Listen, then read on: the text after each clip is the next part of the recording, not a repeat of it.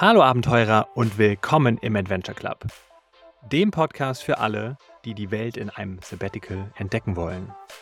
Ich bin Adrian, dein Sabbatical-Berater und das hier ist Episode 23. Was kostet eigentlich ein Sabbatical?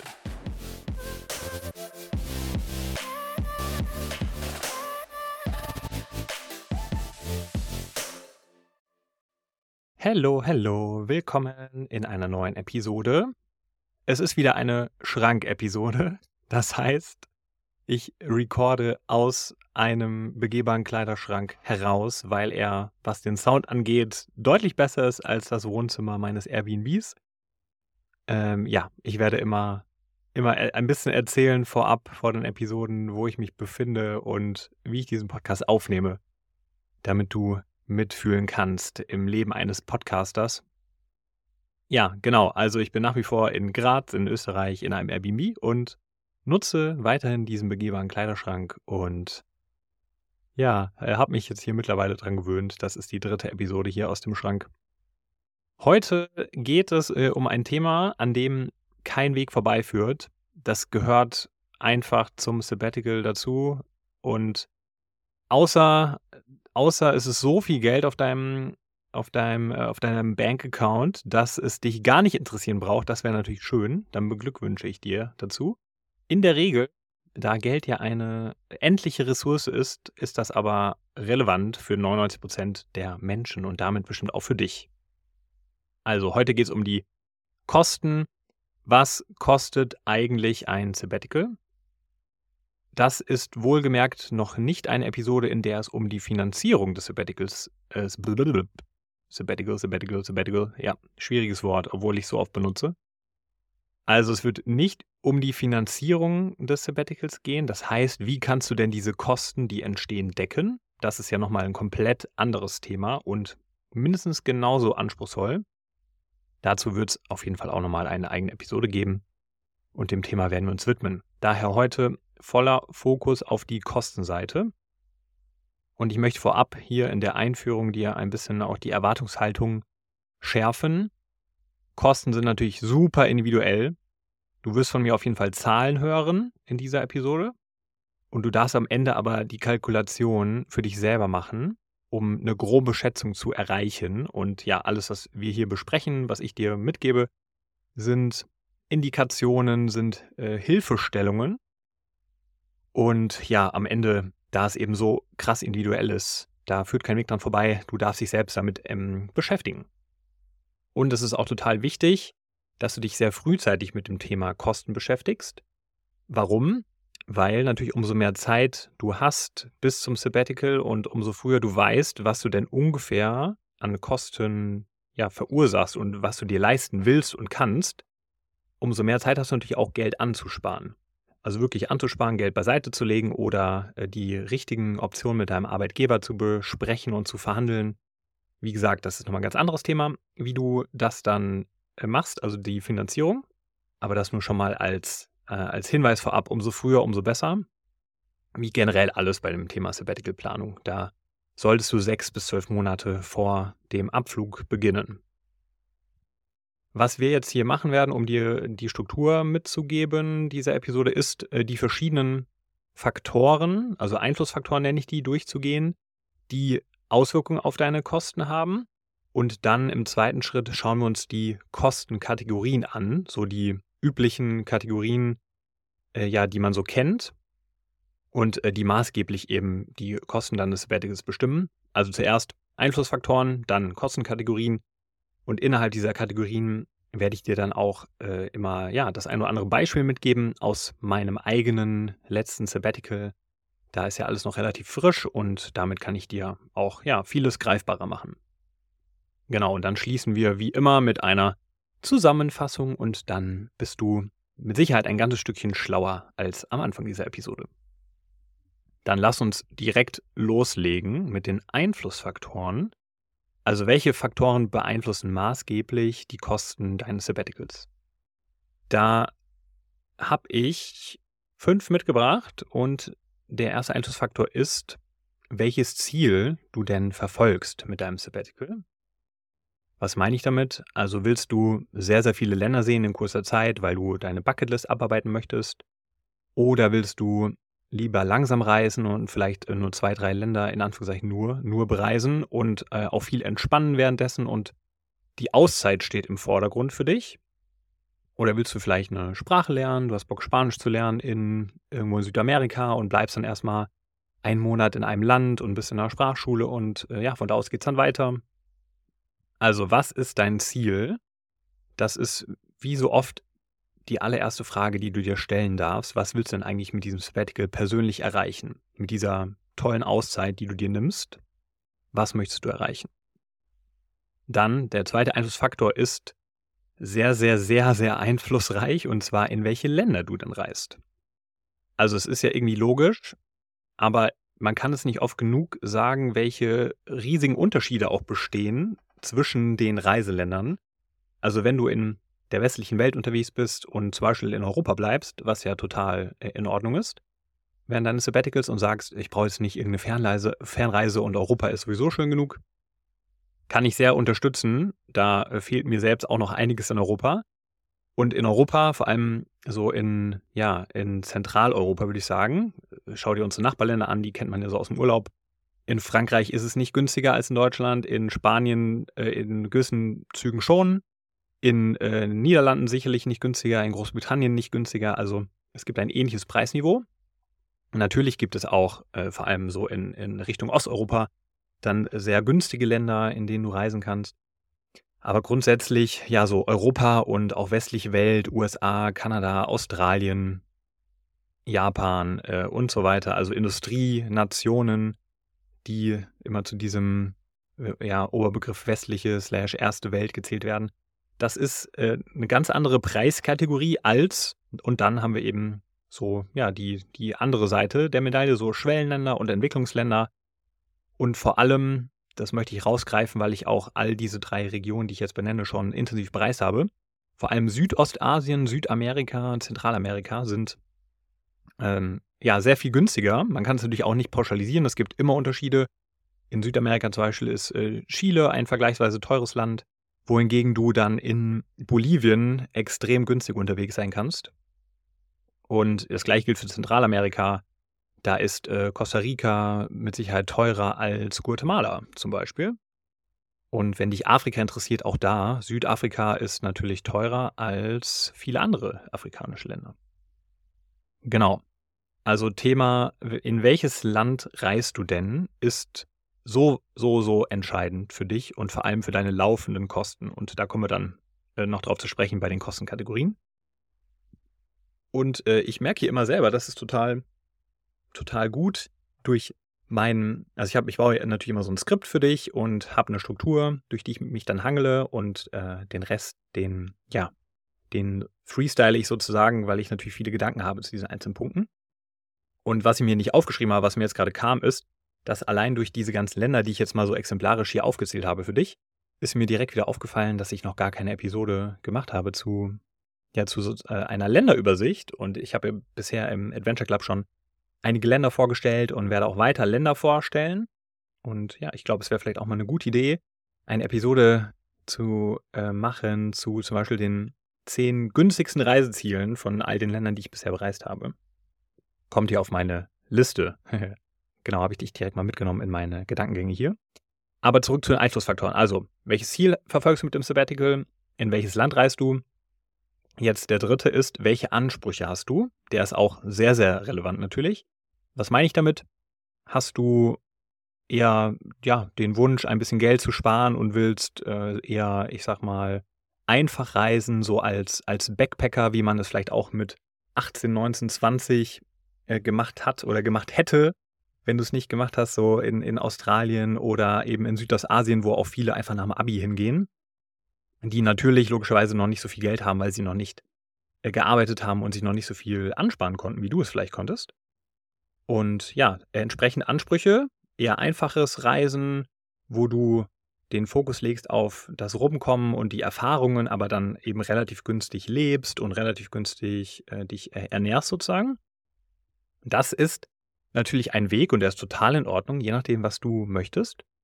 Oder bist du die Kategorie Flashpacker. Das ist ein Wort, das habe ich tatsächlich auch erst äh, vor ein paar Jahren gelernt. Flashpacker bezieht sich natürlich auch auf Backpacker und äh, aber Flashpacker sind dann eher Menschen, die schon ein gewisses Einkommen zur Verfügung haben, weil sie schon länger gearbeitet haben und auch den Komfort beim Reisen unbedingt wollen. Und in diese Kategorie würde ich mich definitiv zählen. Das heißt, und ich würde es vielleicht nochmal auch anders umschreiben, ich sehe das so als sehr, sehr gutes Preis-Leistungs-Verhältnis und dass man sehr bedacht ist auf ein Preis-Leistungs-Verhältnis. Also natürlich schmeiße ich mein Geld auch nicht zum Fenster raus, aber ich bin schon sehr, sehr wählerisch bei, bei Unterkünften, bei Hotels und auch bei Restaurants, in die ich gehe. Da recherchiere ich immer extrem viel vorher. Und da habe ich auch jede Menge, was ich mit dir noch teilen werde in diesem Podcast, wenn es dann mal ums Reisen selber geht, wie man das eigentlich macht und wie man sehr, sehr gute Deals findet äh, auf den verschiedensten Portalen. Genau, also mir ist, mir ist wichtig, dass ich was für mein Geld bekomme. Ich bin aber auch bereit, ein paar Euro auszugeben, um eben nicht jetzt im schäbigsten Hostel oder Hotel zu schlafen, was immer möglich ist, ja, wenn man, wenn man nicht so viel Geld ausgeben möchte. So, also gutes Preis-Leistungs-Verhältnis, das ist der Flashpacker. Kostet natürlich dann mehr als der Backpacker. Und Kategorie 3, und die werde ich jetzt gar nicht weiter äh, ausführen, weil ich glaube, die ist jetzt für die allermeisten Zuhörer hier und auch für dich jetzt nicht relevant. Wenn du sagst, Geld ist mir wirklich egal und ich hau raus ohne Ende und ich gönne mir richtig, richtig viel, so, so äh, Kategorie Luxusreisender, dann, ähm, ja, dann sei das dir natürlich gegönnt äh, und dann spielt, glaube ich, wirklich das Thema Geld nicht so eine große Rolle. Deswegen bewegen wir uns hier vor allem zwischen Kategorie 1 und 2, Backpacker und Flashpacker, also Low-Budget-Reisen versus preisbewusst, aber man achtet schon auf die Qualität. Das waren die Ansprüche. Jetzt kommen wir zu auch einem sehr relevanten Einflussfaktor und zwar reist du alleine oder zu zweit. Das kann ich auch sehr, sehr gut deshalb nachvollziehen, weil mein erstes Sabbatical, meine große Weltreise 2019, da bin ich alleine gereist, in größten Teilen. Also ich habe zwischendurch natürlich immer mal Freunde getroffen und äh, bin auch mit meinem besten Buddy und damaligen noch Geschäftspartner auch äh, oft dann gemeinsam gereist für eine gewisse Zeit und dann haben wir uns wieder getrennt, weil ich auch unbedingt dieses Thema äh, Alleinreisen ausprobieren wollte und das ist etwas ganz, ganz anderes, als wenn du mit deinem Partner, mit deiner Partnerin reist oder mit einem guten Freund, einer guten Freundin. Da, das ist auch eine eigene Episode wert, definitiv dieses Thema. Darum soll es heute nicht gehen. Aber das ist natürlich ein Riesenfaktor. Bist du alleine unterwegs und jetzt äh, kommt es nämlich, musst du natürlich immer schauen, dass du für dich selbst was zahlst. Also gehst du in ein Hostel und gönnst dir irgendwie ein günstiges, äh, ein günstiges Bett in einem Zimmer. Oder willst du ein Hotelzimmer, was dann ja sowieso so gut wie immer für zwei Personen ist und das gleiche kostet, wie wenn du es alleine mietest. Oder, und jetzt Option 2, was ich auch schon gemacht habe, nämlich mit meiner Partnerin Eva jetzt beim letzten Sabbatical, da waren wir immer zu zweit und konnten natürlich uns immer alle Kosten für Hotelzimmer durch zwei teilen. Und das vor allem, weil ja auch Hotelzimmer und generell Unterkunftskosten einer der größten Kostenfaktoren ist. Das wirst du gleich dann in, der, in den Kostenkategorien sehen. Äh, ja, das, das ist ein riesen, riesen Faktor. Also das lohnt sich auch wirklich drüber nachzudenken.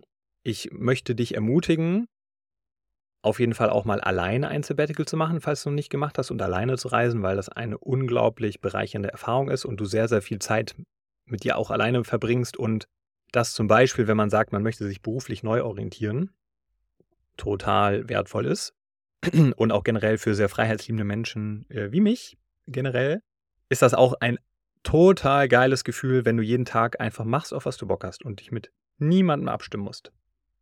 Also das äh, so. Dann musst du aber natürlich auch einfach ein bisschen mehr zahlen, wenn du dir mal ein Hotelzimmer nehmen willst oder du gehst in Hostels, was ich auch damals total oft gemacht habe. Oder du bist zu zweit und ja, schaust vielleicht dann auch vorher, Thema Planung. Wenn du gerade nicht in einer Beziehung bist und einen Partner oder einen Partner hast, dann kannst du ja auch überlegen, so suche ich mir einen sehr guten Freund, eine gute Freundin, mit der ich das machen möchte, dieses Sabbatical. Und dann könnt ihr gemeinsam reisen und dann fällt auf jeden Fall ein äh, großer Kostenfaktor nicht mehr ganz so schwer aus, das Thema Unterkunft. So, also Einflussfaktor 4 war das eben und jetzt noch der letzte und zwar wie lange reist du? Das ist natürlich auch klar, aber ich möchte es hier unbedingt der Vollständigkeit halber aufführen. Wie lange reist du? Also auch bei den Kostenkategorien, wo wir gleich zu kommen werden, da wird sehr, sehr viel immer, um es zu vereinfachen, auf Tagesbasis und Monatsbasis gerechnet. Also wie viel Kosten hat man so am Tag und dann auch direkt als nächstes, wie viel Kosten hat man ungefähr im Monat. Und damit kannst du dann nämlich dein, deine Kosten grob überschlagen. Und es ist ja logisch, wenn du einen Monat unterwegs bist und das Kosten X verursacht, dass es dann bei zwei, drei, vier, fünf, sechs Monaten entsprechend linear genauso viel ist. Also wenn, außer du wechselst die Länder, das ist ja auch vollkommen in Ordnung. Also sagen wir mal, du bist nur in Südostasien unterwegs, dann sind die Preisniveaus relativ ähnlich, wenn du in Thailand bist äh, und in Philippinen zum Beispiel und Vietnam und so weiter. Da ist es relativ ähnlich und dann kannst du eigentlich rechnen, dass du jede Woche, jeden Tag, jeden Monat ungefähr gleich viel ausgibst. Wenn du aber sagst, okay, ich starte in Südostasien und bin dann äh, innerhalb von Südostasien auch mal in teureren Ländern wie in Singapur und Japan oder Südkorea, und dann hast du mich auf einmal wieder deutsches Preisniveau und dann kannst du gleich mal äh, das Doppelte ausgeben ungefähr für Lebenshaltungskosten. Genau, also das hat natürlich einen riesigen, einen äh, riesigen äh, Einfluss auf deine Gesamtkosten, wie lange du reist.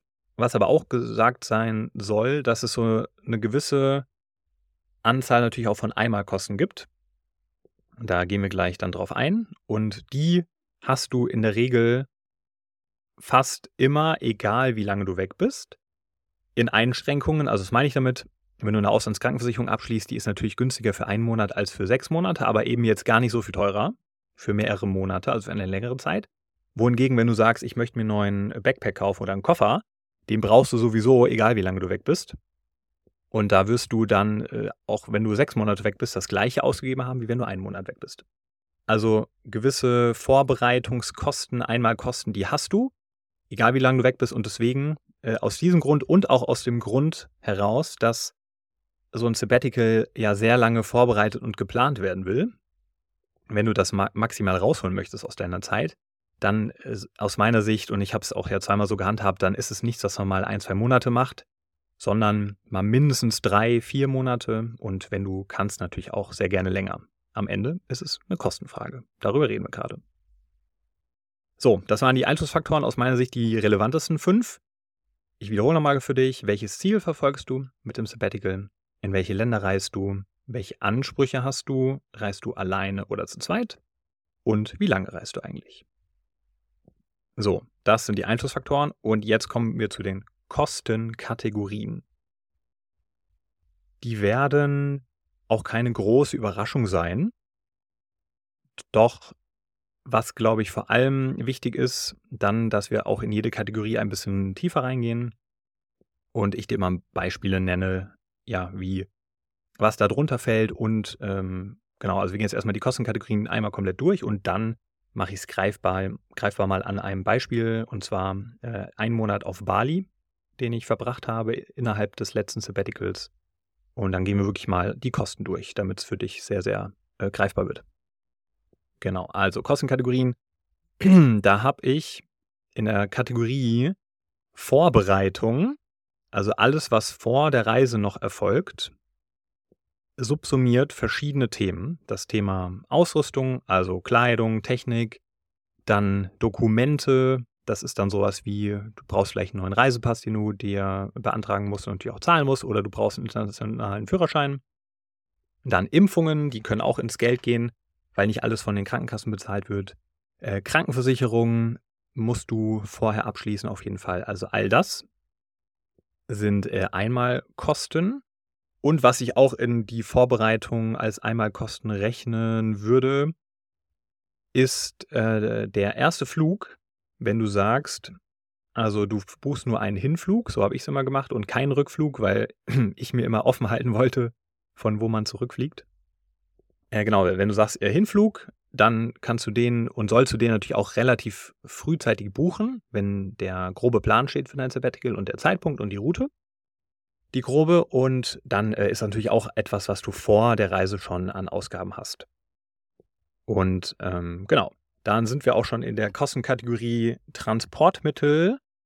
Was dann vor allem gilt eben für die Reise, wenn du sie schon angetreten hast. Also der erste Flug ist getan. Sobald du dann an deinem Zielort landest, hast du ja sofort Transportkosten immer vom Flughafen. Und dann, je nachdem, welche Möglichkeiten es gibt, fährst du Bahn oder Bus oder Taxi oder Uber oder leist dir einen Mietwagen. Und wenn du dann auch die Länder wechselst, gibt es natürlich wieder Kosten, die entstehen. Entweder fliegst du in ein Nachbarland oder an einen anderen Flughafen in dem Land, in dem du bist. Oder du reist mit dem Bus oder du reist mit dem Schiff und einer Fähre. Also auch da, da gibt es natürlich zig Transportkosten, die sich äh, aufsummieren. Und das ist eine Kategorie, vor allem wenn du oft das Land wechselst und vielleicht sogar die Kontinente wechselst, die sehr, sehr auch ins äh, Geld gehen kann, weil vor allem natürlich die Interkontinentalflüge, die Langstreckenflüge, deutlich teurer sind, als mal eben von zum Beispiel Bali nach Singapur zu fliegen. Also Vorbereitungskosten, Transportkosten, dann die Unterbringungskosten. Die habe ich schon erwähnt in der Einführung, vor allem bei, bei der Gegenüberstellung reist du alleine oder zu zweit. Unterbringungskosten natürlich Hotels, Hostels, Airbnbs, äh, Ferienhäuser, alles, was du an Unterkünften buchen kannst in dieser schönen digitalen Welt. Nächste Kategorie, die Verpflegung. Also logischerweise, was isst du jeden Tag, was trinkst du, welche Snacks kaufst du dir? Dann die Kategorie Aktivitäten. Die ist auch, die kannst du ein bisschen weiter fassen und sehen. Da sehe ich vor allem sowas wie Sightseeing oder dass du eine Tour buchst oder dass du in ein äh, Museum gehst oder dass du dir ähm, ein äh, Fahrrad ausleihst, um durch die Gegend zu fahren oder dass du abends auch mal äh, feiern gehst. Das kannst du theoretisch auch bei Verpflegung verbuchen, aber eigentlich ehrlicher wäre es bei Aktivitäten, wenn du äh, in einen Club gehst oder wenn du, wenn du, ähm, ja, was, was kann man noch alles machen? Also ich glaube, du, du, du verstehst den Punkt, Aktivitäten. Alles, was du neben den ganzen tollen kostenlosen Dingen, die es zu tun gibt, äh, was du sozusagen zusätzlich unternimmst und dafür Geld bezahlst. Und dann habe ich als letzte Kategorie noch eine sonstige Kategorie. Da ist jetzt auch alles subsumiert, was noch sonst so anfallen kann.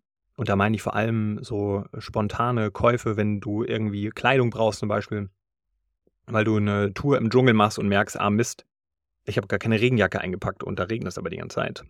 Oder ein Souvenir, was du dir selber mitbringst. Oder ein Mitbringsel für Freunde und Familie, was du am Ende der Reise mitbringst.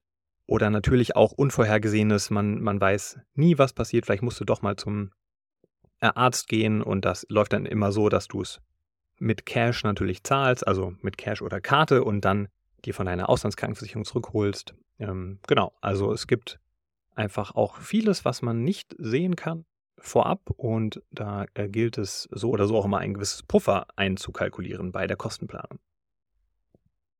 Also Kategorien, nochmal wiederholt, Vorbereitung, alles, was du vorab hier in Deutschland dir noch besorgst und äh, machst, inklusive vielleicht dem ersten Flug. Dann Transportkosten ganz generell, Unterbringungskosten, Verpflegungskosten, Aktivitäten und sonstiges. So, und wir machen es jetzt ganz konkret indem ich dir am Beispiel Bali mal verdeutliche, was denn so ein Monat Bali kostet, beziehungsweise was es in der einzelnen Kategorie denn so kostet.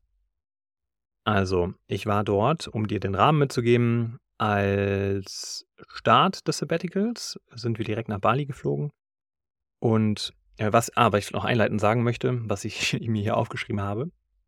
Ich habe dir ja schon bei bei den Ansprüchen, die du stellst an dich selber, äh, gesagt, dass es verschiedene Kategorien gibt, äh, Backpacker, Flashpacker und so und äh, vielleicht aber auch darüber hinaus, aber vor allem diese beiden. Also möchtest du eher günstig reisen oder bist auch bereit äh, für ein bisschen gute, gutes Value for Money zu zahlen? Und da Eva und ich äh, vor, der, vor dem Sabbatical auch äh, ja ganz gut verdient haben und beide auch schon eben bei einer allerersten Reise, beim ersten Sabbatical dieses Backpacker-Life gelebt haben, und jetzt auch ein gewisses Alter schon haben, äh, sind wir ganz, ganz klar in der Kategorie äh, Flashpacker und man lässt sich auch mal äh, gutes Leben ein bisschen was kosten. Und äh, ja, deswegen haben wir definitiv vor allem auf Bali es uns sehr gut gehen lassen, aber eben auch kein Geld zum Fenster rausgeschmissen. Das werde ich dann gleich, wenn's, äh, wenn ich dir hier die konkreten Zahlen nenne, auch immer einordnen und dann wirst du sehen, was ich meine. So, und jetzt mal ganz konkret, also Transport. Beziehungsweise, was ich hier vergessen habe, shame on me, ich habe dir ja die Vorbereitungskosten genannt als erste Kostenkategorie. Mm, und da muss ich aber sagen, deswegen habe ich es ja auch nicht aufgeschrieben intuitiv und äh, der Vollständigkeit halber erkläre ich das nochmal. Da habe ich so gut wie keine Kosten gehabt und Eva auch nicht, weil dadurch, dass wir schon mal Einzelwertige gemacht hatten, ne, hatten wir, wir hatten noch einen Koffer, wir hatten noch sehr viel Ausrüstung so darüber hinaus, dass man halt alles so mitnimmt. Und weil wir auch unsere Wohnungen aufgelöst haben und sehr minimalistisch dann äh, unterwegs waren, ähm, ja, hatten wir tatsächlich alles und haben nicht wirklich extra Anschaffungen machen müssen. Ich gehe gerade nochmal schnell hier durch. Äh, gedanklich, also wir haben uns auch nochmal impfen lassen. Das hat aber nichts zusätzlich gekostet, wurde tatsächlich von der Kasse übernommen und weil alle anderen Impfungen noch ge gegolten hatten aus den Vorjahren. Ähm, ja, also tatsächlich, äh, da ist nicht signifikant was an Kosten entstanden, aber genau, das hätte ich hier nochmal auflisten müssen. Vielleicht ver vergesse ich jetzt was. Für das Beispiel würde ich es aber jetzt erstmal vernachlässigen. So, dann in der Kategorie Transportkosten. Wir haben sehr, sehr frühzeitig, weil wir das Sabbatical bestimmt ein halbes Jahr vorher geplant haben mm, und auch mit Freunden schon abgestimmt hatten, dass wir äh, auf Bali gemeinsam eine, Zeit, eine gewisse Zeit verbringen möchten, haben wir schon sehr früh einen Flug gebucht. Und das war ein sehr günstiger Flug. Das war nur ein Hinflug, also ohne Rückflug. Und der lag bei 4, 450 Euro. So in der Höhe mit so einem äh, Billiganbieter von Singapore Airlines, der sich Scoot nennt. Und dann haben wir nochmal auf die 400, 450 Euro, die, dies waren nochmal 50 Euro draufgelegt, um uns extra Beinfreiheit zu kaufen. Was bei meiner Größe und auch der von Eva definitiv jeden Euro wert ist. Und deswegen hier aufgerundet Flug 500 Euro für das, äh, für den Flug dann, wir sind von Berlin geflogen nach, bis nach Bali, genau. Also über Singapur bis nach Bali. Dann äh, mussten wir vor Ort, wenn wir von Insel zu Insel gefahren sind, ähm, das ein oder andere an äh, Fähren bezahlen. Das waren für den Monat ungefähr 50 Euro. Dann, jetzt kommen so ein paar pro Tag Rechnungen, um es leichter zu machen. Dann sind wir täglich, wenn wir nicht einen Roller ausgeliehen hatten, was so bei 3 Euro pro Tag liegt, dann sind wir entweder Uber gefahren oder Äquivalente, wo man mit dem Roller abgeholt wird. Deswegen würde ich auch da sagen, 3 Euro pro Tag, äh, wenn man nicht einen Roller hatte. Das war dann Transport. Also mit, mit dem Flug jetzt, äh, von dem Flug mal abgesehen, ist, äh, sind Transportkosten super, super gering äh, auf äh, Bali, aber auch generell in Südostasien. Und weiter geht es mit den Unterbringungskosten. Auch wieder auf den Monat gesehen, äh, aber unterteilt in zwei Kategorien, weil in der allerersten Woche, da haben wir uns mit anderen Freunden eine Villa gemietet über Airbnb. Die war etwas luxuriöser, verhältnismäßig und entsprechend auch teurer. Und die hat uns dann pro Person 50 Euro gekostet pro Nacht. Und das war ganz deutlich teurer als danach die anderen drei Wochen äh, in und auf Bali und Umgebung. Da lagen wir nämlich eher bei 50 Euro pro Zimmer pro Nacht. Entsprechend dann ja durch zwei geteilt, also nur 25 Euro pro Person pro Nacht für die Unterkünfte. Ähm, genau. Dann geht es weiter mit der Verpflegung. Da waren wir ja so roughly bei 20 Euro pro Tag und das da kann ich dir jetzt auch die, äh, definitiv mal sagen, das war immer jeden Tag aus, auswärts essen. Wir haben fast nie gekocht, weil wir erstens nie Küchen hatten in den Zimmern und es aber auch einfach keinen Sinn macht, weil es auf Bali so günstig ist, außerhalb zu essen und es so tolle Möglichkeiten gibt, dass wir da, also grundsätzlich, äh, wir frühstücken nicht, außer man hat äh, für die Verpflegung irgendwie im Hotel inklusive, sondern brunchen einfach etwas später, weil wir intermittierend fasten und dann hat man halt in der Regel eh nur zweimal Essen am Tag, sprich Brunchen und Abendessen. Und da kannst du mit 10 Euro pro Person pro Mahlzeit kriegst du da alles, was du willst. Und das ist dann auch eher äh, ja, sehr gutes Essen gewesen. Und du kannst natürlich auch für 1, 2 Euro bei einem richtig guten äh, Warung heißen die da äh, um die Ecke, die einfach was Indonesisches bestellen. Äh, Reis mit Gemüse und fertig, ja. Äh, also es geht immer günstiger. So, also Verpflegung bei uns ungefähr 20 Euro pro Tag, pro Kopf. Und Aktivitäten habe ich jetzt einfach mal runtergerechnet auf 5 Euro pro Tag, was bei 30 Tagen entsprechend 150 Euro sind. Das umfasst dann eben mal die eine oder andere Tour, die man gebucht hat. Eine Sache, die, die habe ich jetzt nicht äh, gemacht, aber das kann dann auch relativ schnell dann doch mehr sein. Bei Aktivitäten ist sowas wie, äh, du willst zum Beispiel tauchen.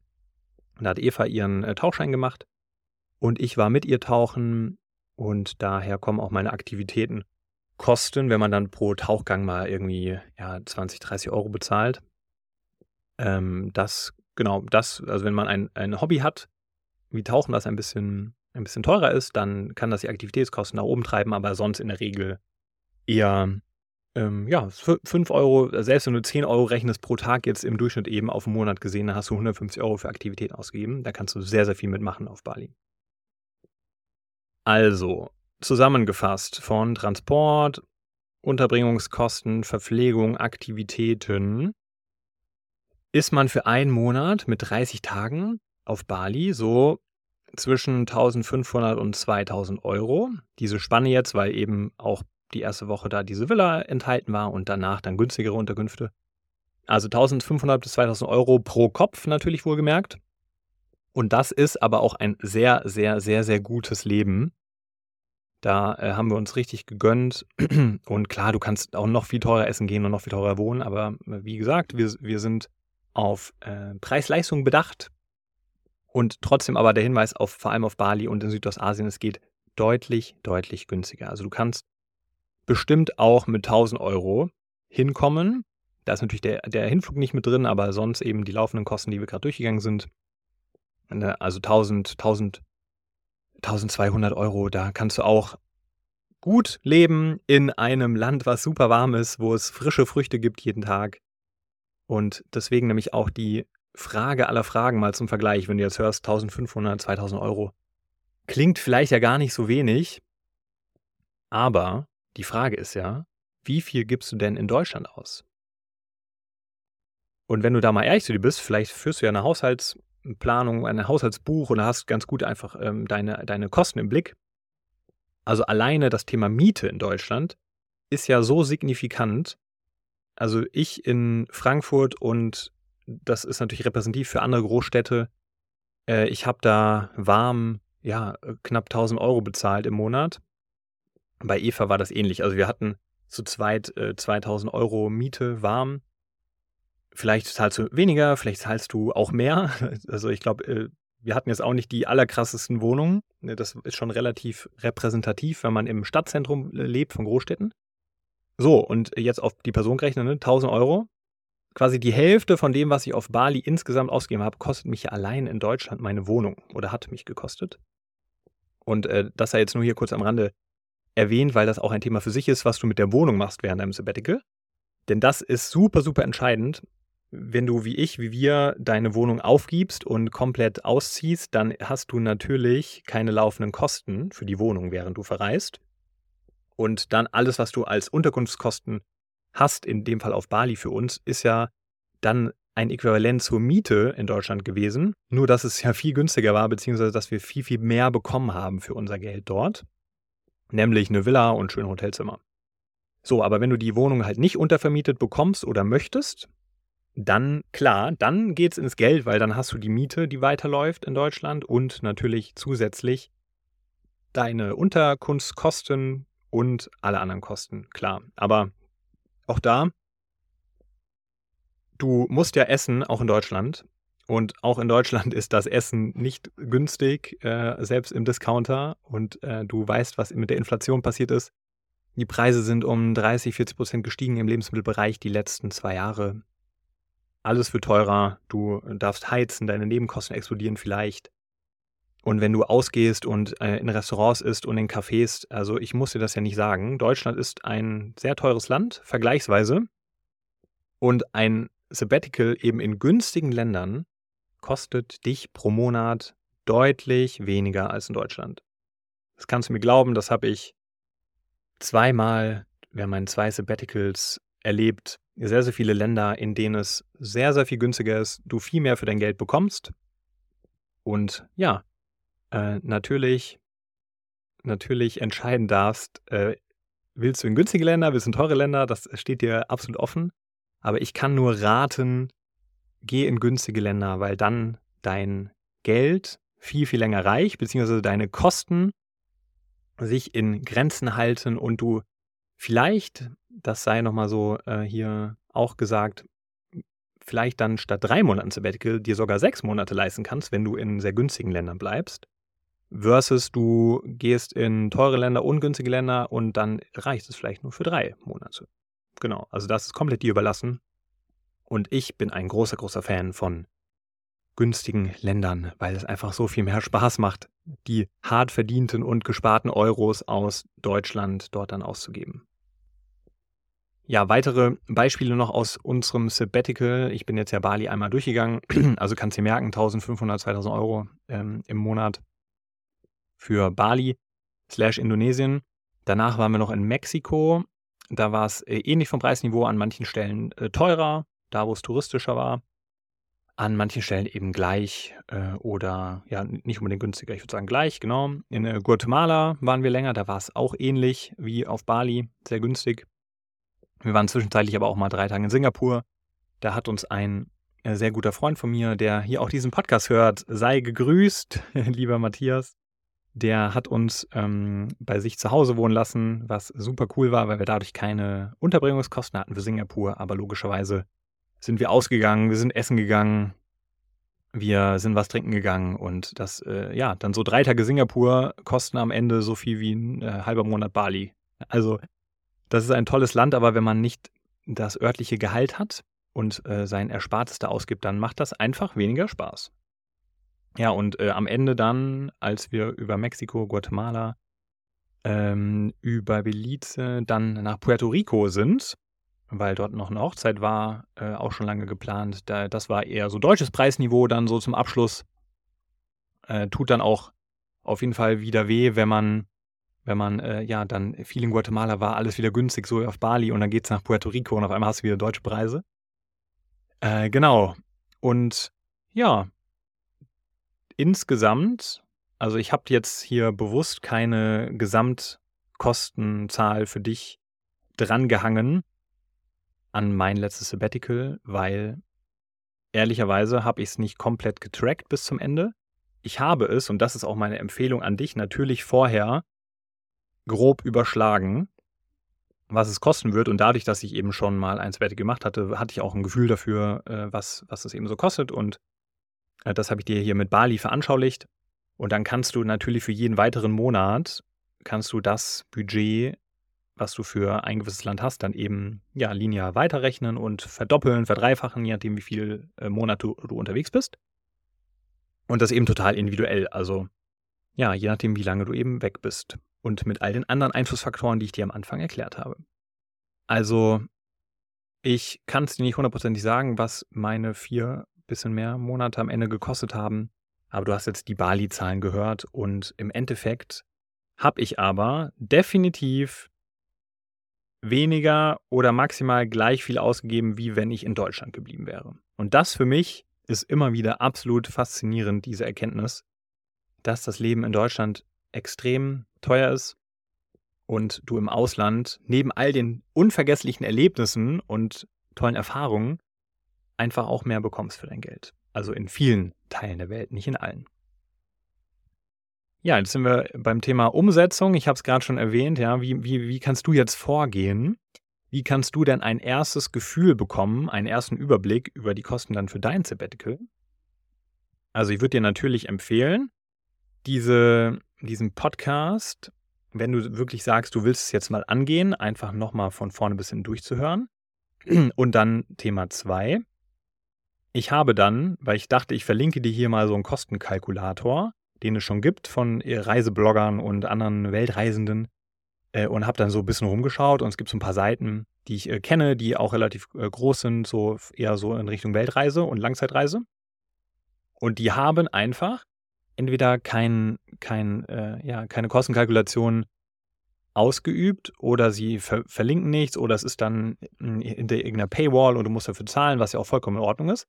Und dann dachte ich mir, nee, das ist zu einfach. Wenn ich dir jetzt hier einfach sage, äh, guck auf Seite XY vorbei, dann, dann mache ich es mir zu einfach. Und dann habe ich mir gedacht, nein, all das, was ich jetzt hier in dem Podcast gerade erzählt habe, musste ich ja auch äh, strukturieren vorher. Und diese Kategorien habe ich mir natürlich auch überlegt. Und das Beispiel hier mit Bali. Und dann dachte ich mir, nee, ich baue das jetzt einfach selber für dich. Und deswegen habe ich, tada, für dich den Sabbatical Kostenkalkulator gebaut. Es ist ein Google Sheet, wo du all das, was ich hier gerade dir vorgetragen habe, einmal für dich durchgehen kannst in einem, ja, hoffentlich sehr einfach aufgebauten Sheet. Das bekommt nachher Eva nochmal zum äh, Ansehen und schauen, ob das verständlich genug ist. Und wenn dieser Podcast hier live geht, wirst, wird dieses Sheet dann auch äh, live sein. Und ich verlinke es dir in den Show Notes, also schau sehr, sehr gerne in den Show Notes vorbei. Der Link zu dem Google Sheet zum Sabbatical Kostenkalkulator kannst du einfach mal äh, öffnen, dir dann eine Kopie erstellen von diesem Sheet und ja, dann einfach machen, was du willst damit. Und äh, ich bin mir sicher, es, es hilft, dass du einen ersten Überblick bekommst, was denn dein Sabbatical so kosten wird. Ja, und weiter zur Umsetzung. Ich hatte in einer anderen Episode schon mal auf die Nomad-List verwiesen. Die verlinke ich dir nochmal in den Show Notes. Das ist, wenn du sagst, ich möchte jetzt einfach nur mal ganz, ganz grob wissen, was mich pro Monat ein Land kostet, dann findest du dort Zahlen. Und wenn du sagst jetzt ganz spezifisch, ich möchte nach äh, Thailand, ich möchte nach ähm, Japan und ich möchte nach äh, Malaysia, dann würde ich empfehlen, Google einfach ganz spezifisch immer ähm, Kosten pro Monat oder Kosten pro Tag für Thailand und dann findest du eigentlich sofort immer auf den ersten Blick bei Google äh, so, so Richtwerte, äh, die natürlich dann aus irgendwelchen Blogs gezogen werden. Ähm, genau, das ist einfach super individuell. Da kann ich dir jetzt nicht eine Seite nennen, die alles super auf, äh, übersichtlich äh, veranschaulicht, außer eben Nomadlist. Genau, von daher Umsetzung, ich fasse mal zusammen. Wenn du wirklich direkt in die Umsetzung gehen möchtest, dann schau dir meinen Sabbatical Kostenkalkulator an. Für dich komplett for free und äh, ziehe die Nomad-List dazu und Google spezifisch pro Land, was dich das so kostet im Durchschnitt. Wir sind an der Zusammenfassung angekommen. Und ich trinke mal hier kurz einen Schluck Wasser, weil ich hier doch schon ganz, ganz schön lange wieder rede im Moment. So, da bin ich wieder. Also, die Zusammenfassung. Wir haben über die Einflussfaktoren gesprochen, die maßgeblich beeinflussen, was dein Sabbatical kostet. Ich habe dir die Kostenkategorien vorgestellt. Dann habe ich dir am Beispiel Bali verdeutlicht, was da so hintersteht und was das Leben dann so pro Tag gekostet hat und pro Monat dort auf Bali. Und noch die Message für dich, du kannst natürlich sehr, sehr viel mehr, äh, mehr Geld ausgeben, wenn du in teure Länder reist. Du kannst aber auch einfach in sehr günstigen Ländern bleiben und dir deine Route zusammenstellen mit sehr günstigen Ländern und sehr, sehr viel mehr für dein Geld bekommen als das, was du in Deutschland bekommen würdest, wenn du dort bleiben würdest. Und ja, ich hoffe, du hast jetzt einen guten Gesamtüberblick über das Thema Kosten bekommen und hast gelernt, ja, das sehr individuell ist, dieses Thema Kostenplanung und dass du eben sehr, sehr frühzeitig anfangen solltest mit einer groben Kostenschätzung. Und wo wir gerade bei frühzeitig sind, wenn du angestellt bist und schon öfter über eine Auszeit nachgedacht hast, dann habe ich was für dich.